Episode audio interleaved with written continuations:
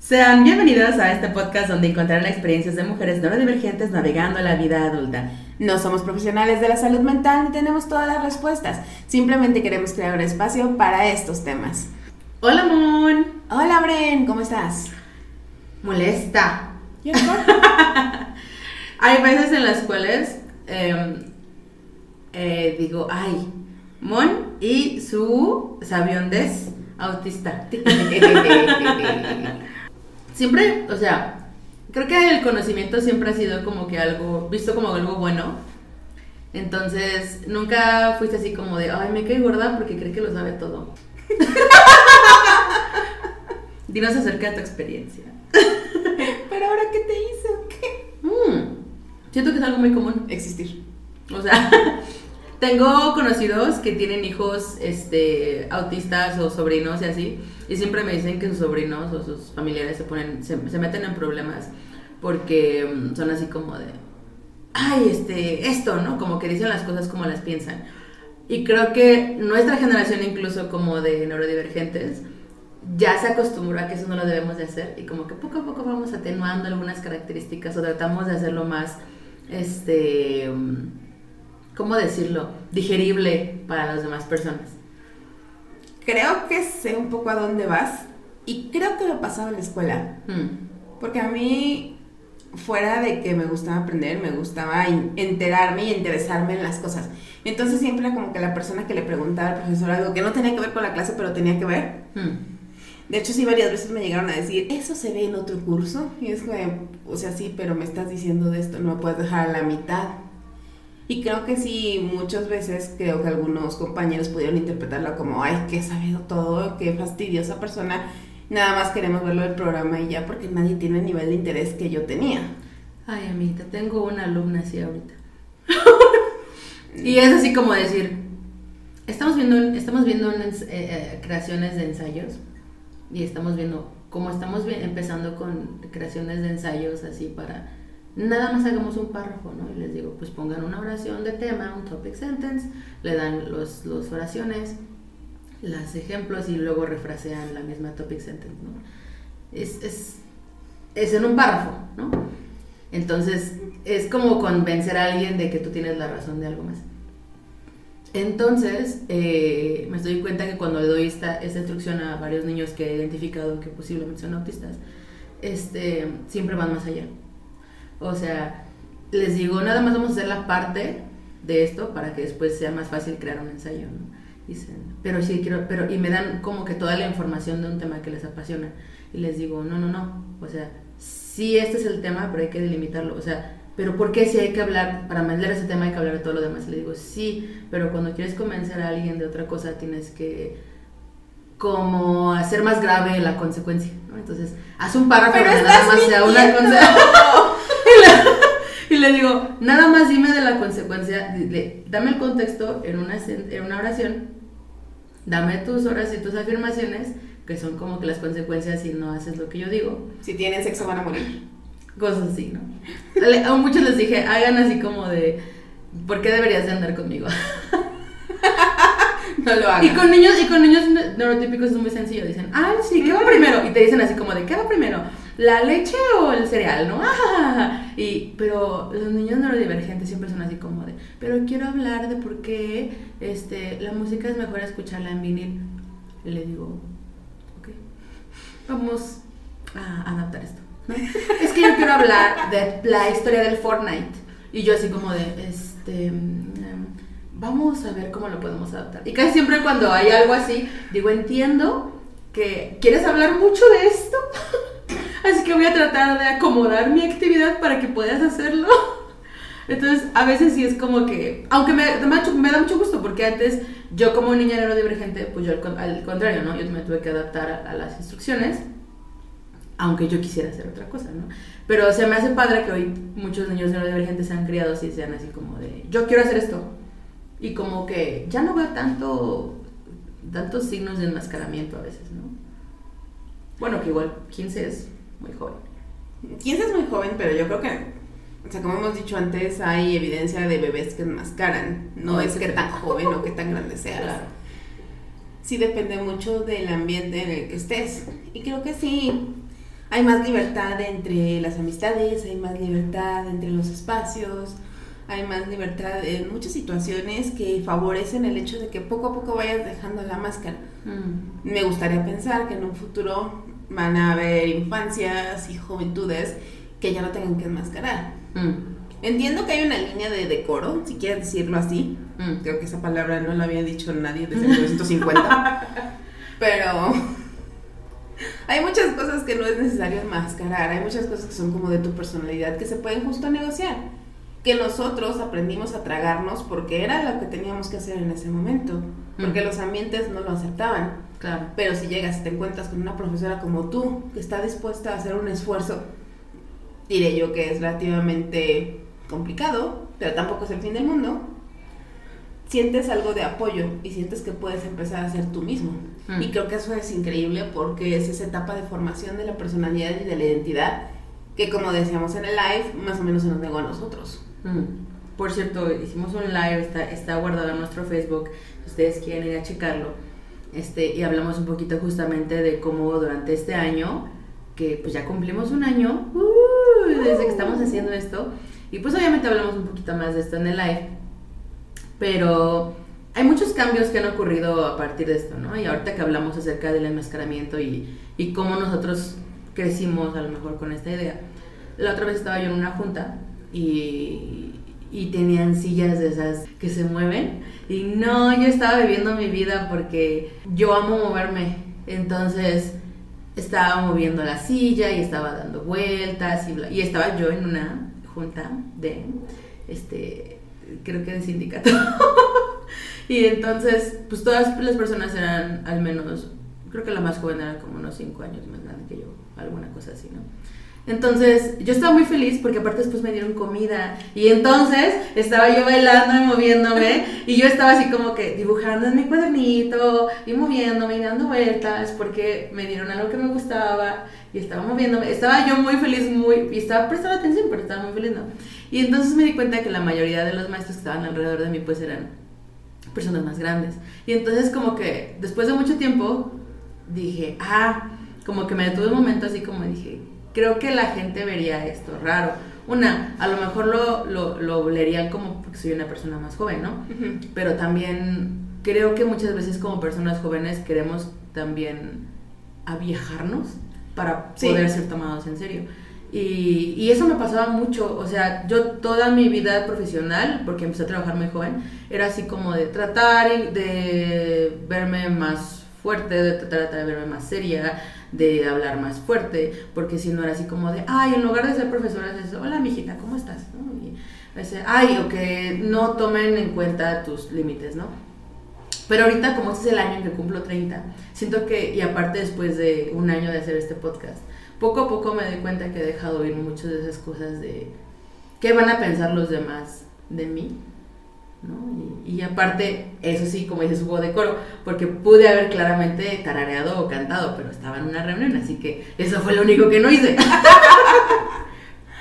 Ay, yo creo que a mí, al contrario, el empezar a dejarme ser, permitirme hacer las cosas que quiero, porque también creo que hay un paréntesis interesante ahí de hablar de cómo dejamos de hacernos caso a nosotros mismos por hacerle caso a las demandas de la sociedad. Porque Mm. si eso a ti te mantiene regulada, Ujú. está bien. Pero como dices de nuevo, probablemente se ve mal. Lo que ya habíamos dicho en lo de la escuela, que yo me pongo a dibujar, es algo que tuve que negociar. Entonces creo que dejamos de hacerle caso a nuestras necesidades por justo cumplir con todas estas cosas que la sociedad nos dice que tenemos que hacer. Claro.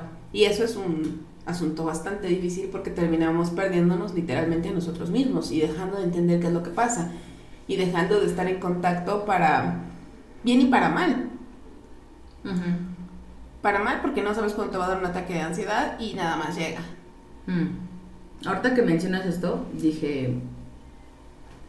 Eh, también, hoy, eh, hoy, hoy esos son mis. sacar mis traumas de maestra. Regañé a un grupo.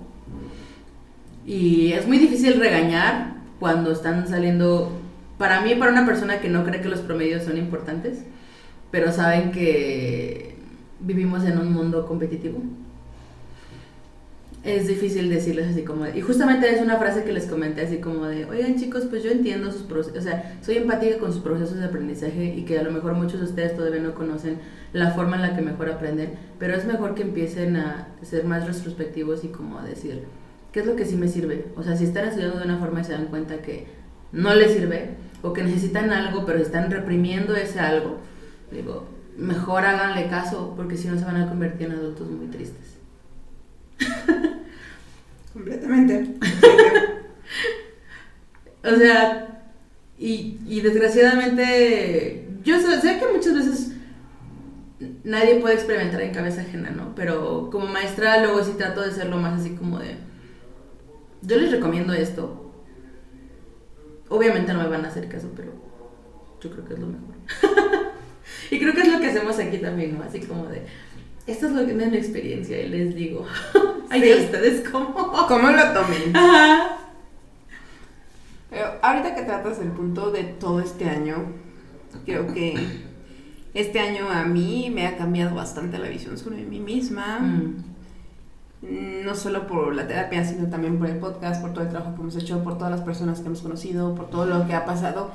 Y sí he aprendido a entender qué es lo que está pasando con mi cuerpo, por qué está pasando y cómo está pasando. Oh, sí.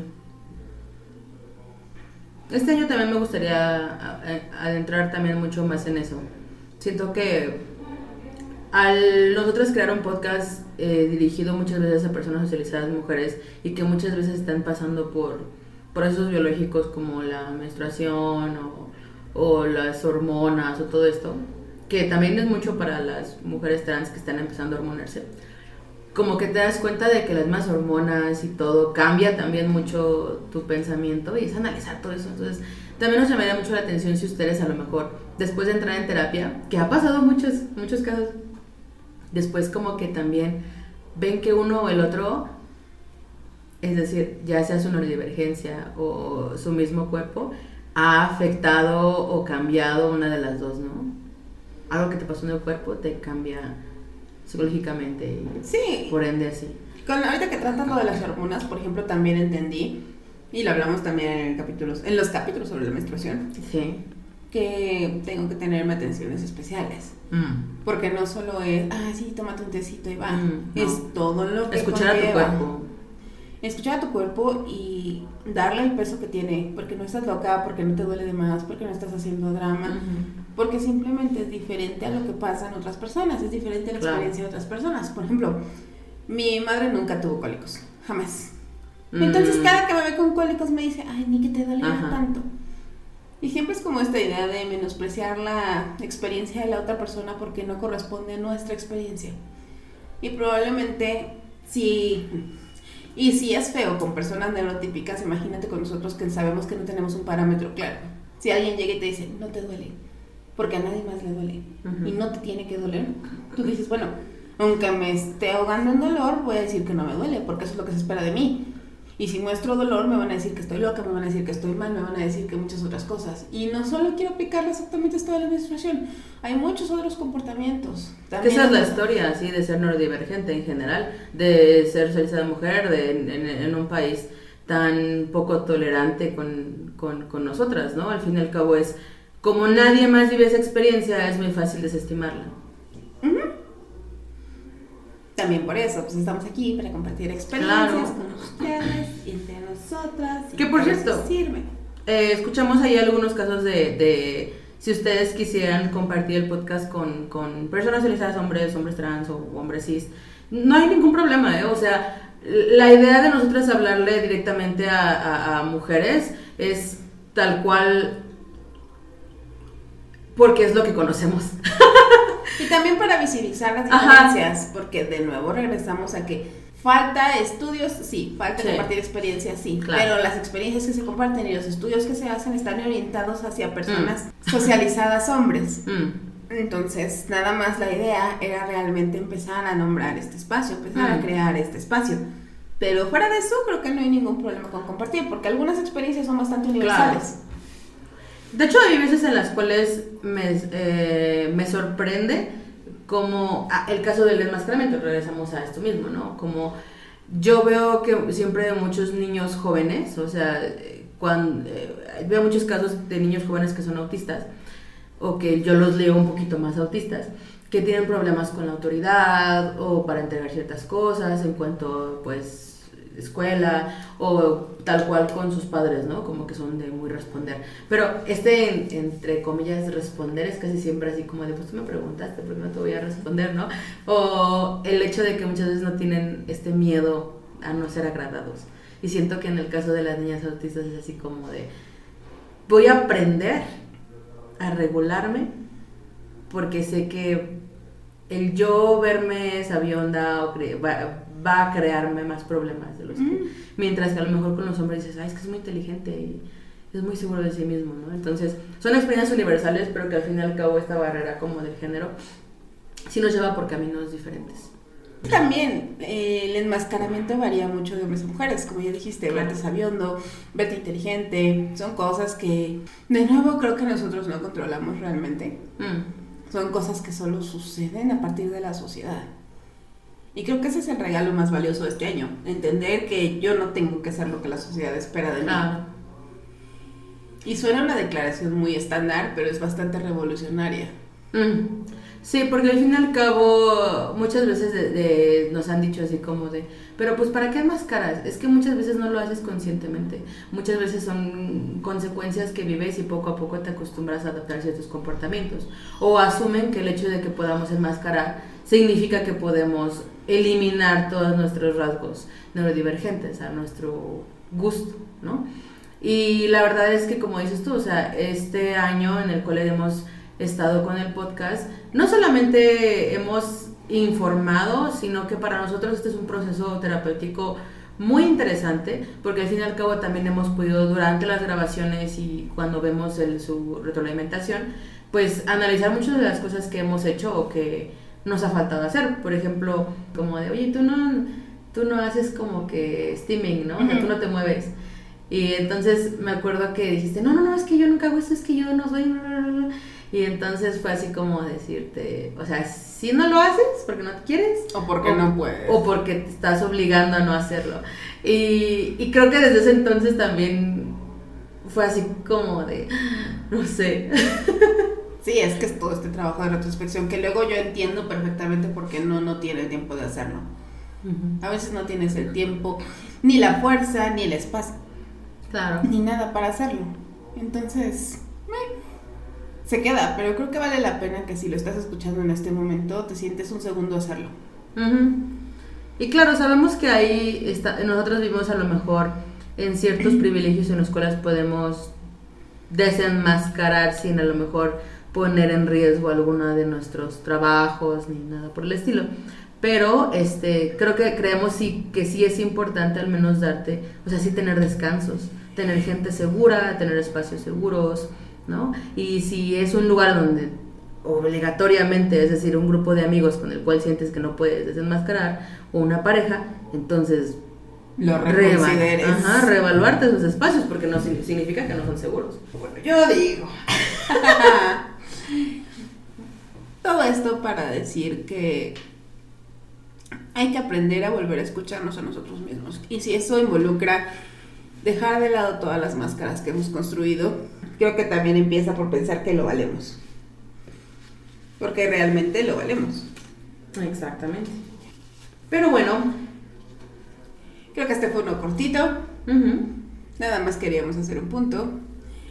Y seguimos emocionadas preparándonos para todo lo que viene en Hatsuki. Creo que eso es una de las cosas también que queríamos tomar en cuenta y comentarles. Que pues ahora sí estamos a días. Días Creo que es otra, otra, otra cosa que mencionamos en el live nuevamente. Ahí chequenlo, lo dejamos en nuestro Facebook. Este, en el cual hablamos un poquito acerca de pues de los temas ahorita del de, fandom y qué tan relevante es para nuestra este para nuestra presentación. Sí. estoy como muy sacada de una todavía. Estamos. El punto es que Queremos recordarles que vamos a estar ahí. Recuerden, todavía hay boletos en taquilla. Recuerden, hay boletos en giveaway. Nada más tienen que seguir las ligeras instrucciones de darnos una.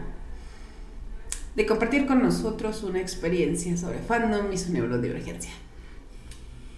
Y creo que... Ah, y quisiera aprovechar para agradecer al Coffeefy. Digo, este los anuncio no pagado. Anuncio no parcialmente. pagado, parcialmente. Nos sobornaron con galletas. Nos dieron galletitas y no sabemos por qué. Y nuestra mente neurodivergente nos estamos así como un poquito agradecidas, pero también nerviosas de por qué. Eh, pero queremos decirles que es un lugar increíble, que regresando a lo que decía Prenda sobre las sillas que giran y las galletitas, tienen bastantes opciones para sentarte, es un lugar súper cómodo, muy tranquilo. Muy, muy amigable para personas neurodivergentes, porque al fin y al cabo todo lo podemos hacer a través de la aplicación, desde reservar espacios hasta este, pedir comida y dar así como especificaciones o algo así, como que siento que es muy amable por eso.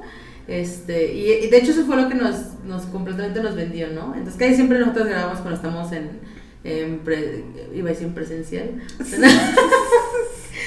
Aquí. Y este, y hasta ahorita nos ha gustado mucho. Entonces, cuando quieran también acompañarnos, pues aquí vamos a estar.